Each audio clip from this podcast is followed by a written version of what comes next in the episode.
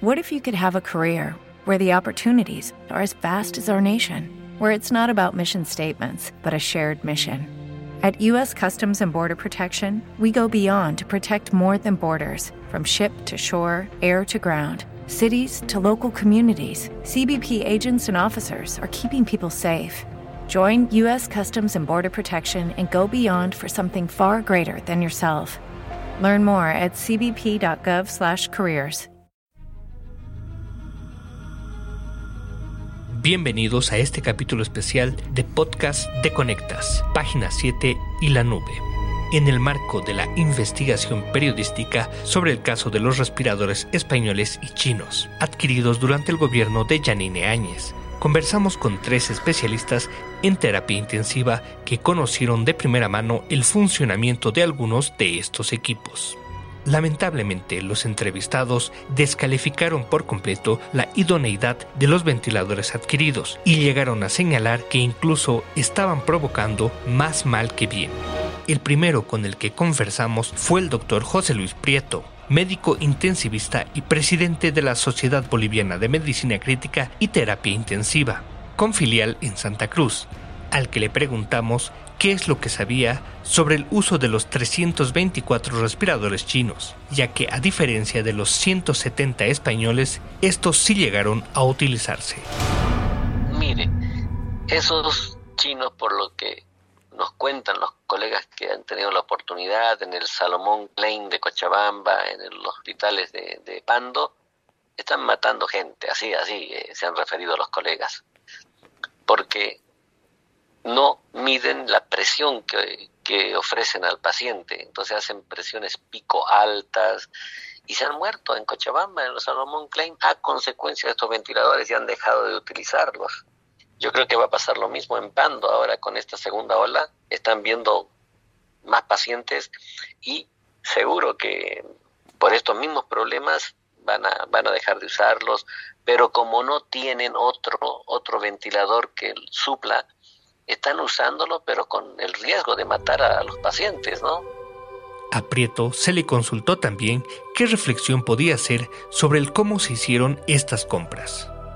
Sí, yo eh, hay una reflexión de que esas personas, pues, no deben haber, no deben haber tenido a alguien, ya, un familiar, un padre, un hijo, un hermano enfermo que necesite de un apoyo ventilatorio mecánico para poder adquirir para toda nuestra población equipos que no cumplen las mínimas características eh, solicitadas por la Organización Mundial de la Salud en cuanto a ventilación mecánica. No cumplían, yo creo que fueron mal asesorados, nunca se acercaron nunca se acercaron a la Sociedad Boliviana de Medicina Clínica y Terapia Intensiva, que somos los que manejamos estos equipos, somos los que nos hemos formado ya cuatro años en poder manejarlos bien, conocerlos bien y que seguimos haciendo cursos de las diferentes modalidades de ventilación que ofertan los equipos de alta gama, porque estos otros no ofertan más que una o dos modalidades, ¿ya? Entonces, yo creo que ha habido una gran falta de corazón, ¿ya? Una gran falta de corazón y de, patriotismo también, porque nos han vendido prácticamente y no quiero decir que ha habido eh, corrupción probablemente en eso, ¿ya? pero ellos no han pensado en la gente han pensado quizás solamente en ellos. Mm. Y eso es lo que hemos sentido nosotros los terapistas al, al conocer esos equipos. Con el propósito de averiguar más de lo que Prieto decía, conversamos con el doctor Mauricio Mercado, intensivista que trabajó en el hospital Solomon Klein, el cual operó como uno de los centros durante la primera ola de la pandemia y donde llegaron algunos de los respiradores chinos. Eh, nosotros en Cochabamba hemos sido la primera ciudad que ha hecho varias observaciones a este tipo de ventiladores. El Hospital Solomon Klein ha sido el primero. Yo estaba designado en el Hospital Solomon Klein en la primera ola del coronavirus y lamentablemente porque le faltaban algunas características que son importantes en una patología pulmonar severa como es el coronavirus, ha condicionado a de que pueda haber haya lesiones pulmonares inducidas por la máquina porque no se podían verificar. Entonces, esto ha hecho de que su utilidad sea pues bastante limitada. Sin duda, estas máquinas pueden servir probablemente en otras patologías, pero tiene mucho cuestionamiento en patología pulmonar severa como lo que te ocasiona el coronavirus. En este caso, estas máquinas no tenían eh, válvulas de sensores, sensores especiales donde hace que tú pueda, la máquina pueda darte aire, aire, aire, pero no, no te medía cuánto salía y al tener ese problema hace que el pulmón se vaya, vaya hinchando, hinchando, hinchando, hinchando, aumenta la presión, se daña el pulmón o revienta el pulmón. Se le preguntó a Mercado si hubo casos en los que lamentablemente los pacientes tratados con estos equipos fallecieron. Esto fue lo que nos respondió. He mandado un informe al CEDES donde eh, hemos hecho hincapié de que casualmente los pacientes, teníamos la experiencia de dos pacientes en ese entonces, donde dos pacientes que habían ventilado habían terminado con una lesión pulmonar severa y habían fallecido. No te puedo decir que ha sido por la máquina porque tenían un coronavirus muy severo. Entonces, pero nosotros lo que hemos intentado es evitar en lo posible utilizar estas máquinas y usábamos otras que teníamos que también son chinas, que de marca Mindray, pero son unas máquinas que yo me saco el sombrero por ellas, porque han, si todos los que han salido de Solomon Klein han sido por estas máquinas. También se le consultó sobre los respiradores españoles. Si bien no llegaron a ser utilizados, queríamos conocer cuál era su opinión sobre estos otros equipos que en realidad eran más básicos. De los respiradores españoles, que estos son los famosos Respira que llegaron, creo que nunca nadie los ha llegado a utilizar porque ha habido conflicto. Esos no son unos ventiladores mecánicos propiamente, eran unas máquinas cicladores de un sistema mecánico a, base de un ambú que había de por medio. Entonces, eso nunca te va a brindar las, los requerimientos de una máquina de, de alta demanda en un paciente complejo. Entonces, quizás por la desesperación del gobierno, no quiero, no quiero justificar nada, pero evidentemente por, por la necesidad, pongámosle por la desesperación, por la yo que sé, inexperiencia, han decidido comprar eso.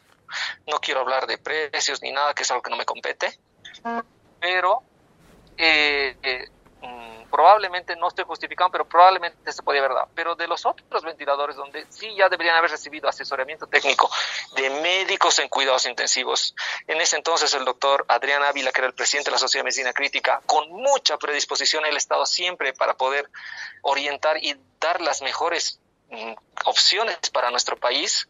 Evidentemente había una alta demanda de ventiladores en todo el mundo, pero hay respiradores chinos, como te acabo de mencionar de los otros, que sí se podían haber gestionado y poder conseguido, no, no buscando un alemán, no buscando un americano, pero buscando quizás con características que realmente puedan servir. Y hoy en día no tenemos ni soga ni cabra, volvemos a lo mismo, solamente con mucho personal menos, porque muchos han muerto en, el, en, esta lucha, mucho personal de enfermería, mucho personal médico que han muerto, mucho personal que ya no quiere someterse porque se han enfermado y han quedado discapacitados pulmonares. La situación se agrava, no tenemos ventiladores, no tenemos hospitales, no tenemos condiciones de asistencia, la gente se sigue enfermando. Entonces realmente es triste lo que viene. Yo creo que el gobierno como reflexión intente hacer las cosas no de golpe, pero bien. Eso sería quizás lo ideal. Como último entrevistado y para finalizar, tenemos al doctor Bonifacio Taki, intensivista que junto a Mercado le dio dura batalla al COVID-19 en el Solomon Klein a mediados del año pasado. A él le preguntamos sobre su experiencia con los respiradores chinos. Son ventiladores eh, básicos, ventiladores que no tienen modalidades para calcular ciertos parámetros para regular el ingreso de presión de flujo al pulmón del paciente, lo que hace difícil, digamos, monitorizar un paciente tan comprometido pulmonarmente, ¿no? Es por eso que empezaba el paciente a, mm, a tener incluso lesiones pulmonares por aumento de presión. Al final se ha concluido de que después de unas múltiples revisiones técnicas con los médicos y del área, médicos del área, que es un ventilador muy básico para una patología tan, tan severa como es el distrés respiratorio agudo. Precisamente consultamos a Taki si es que hubo decesos por el uso de estos equipos. No podríamos decir precisamente por el ventilador, sino porque no se ha podido monitorizar con el ventilador al paciente. Hubo complicaciones como barotrauma. Barotrauma es cuando aumenta, el paciente recibe mucha presión de flujo del, ventilador y el paciente pues no tiene pulmón para ventilar. Entonces aumenta más presión, presión de flujo en los pulmones sanos los pulmones sanos quedan comprometidos a expensas de recuperar pulmón afectado. Tuvo muchas complicaciones como esta y algunos llegaron a fallecer por la complicación de, de que el ventilador generaba mucha presión. Tenían defectos en la relación alguno, que eso lo hemos identificado y sacado lo más antes posible. También ha complicado a los pacientes. Una catástrofe en la primera ola. cuál fue la experiencia de Taki con los pacientes que perdieron la vida por el virus. El médico nos habla sobre la rapidez con la que los enfermos de COVID abandonaban las salas del hospital y, por supuesto, la vida. Nosotros hacíamos un recorrido de una vez que ingresábamos, subíamos, bajábamos a emergencias, valorar pacientes, si podíamos apoyar en su unidad, bien, pero la mayoría necesitaba ventilación mecánica y nuestra UCI, que, tiene, que tenía seis camas, estaba completamente llena. Y no había posibilidad de ventilarlos. La familia tenía que buscar espacio. En el transcurso de que vayan buscando, los pacientes tenían deceso. En la segunda vuelta de la tarde, pues ya no había. Ya no había, ya no, ya no se veían los pacientes ahí, o sea, tenían deceso. Lo mismo, en salas el mismo caso se repetía. Gracias por escuchar este podcast que plasma los testimonios de aquellos profesionales que arriesgaron sus vidas para combatir la enfermedad, pese a las malas decisiones del gobierno. Este podcast se realizó en alianza entre Conectas, Página 7 y la Nube.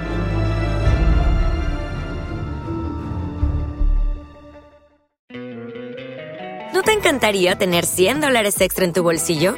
Haz que un experto bilingüe de TurboTax declare tus impuestos para el 31 de marzo y obtén 100 dólares de vuelta al instante. Porque no importa cuáles hayan sido tus logros del año pasado, TurboTax hace que cuenten. Obtén 100 dólares de vuelta y tus impuestos con 100% de precisión, solo con Intuit TurboTax. Debes declarar para el 31 de marzo. Crédito solo aplicable al costo de la presentación federal con TurboTax Full Service. Oferta sujeta a cambios o cancelación en cualquier momento.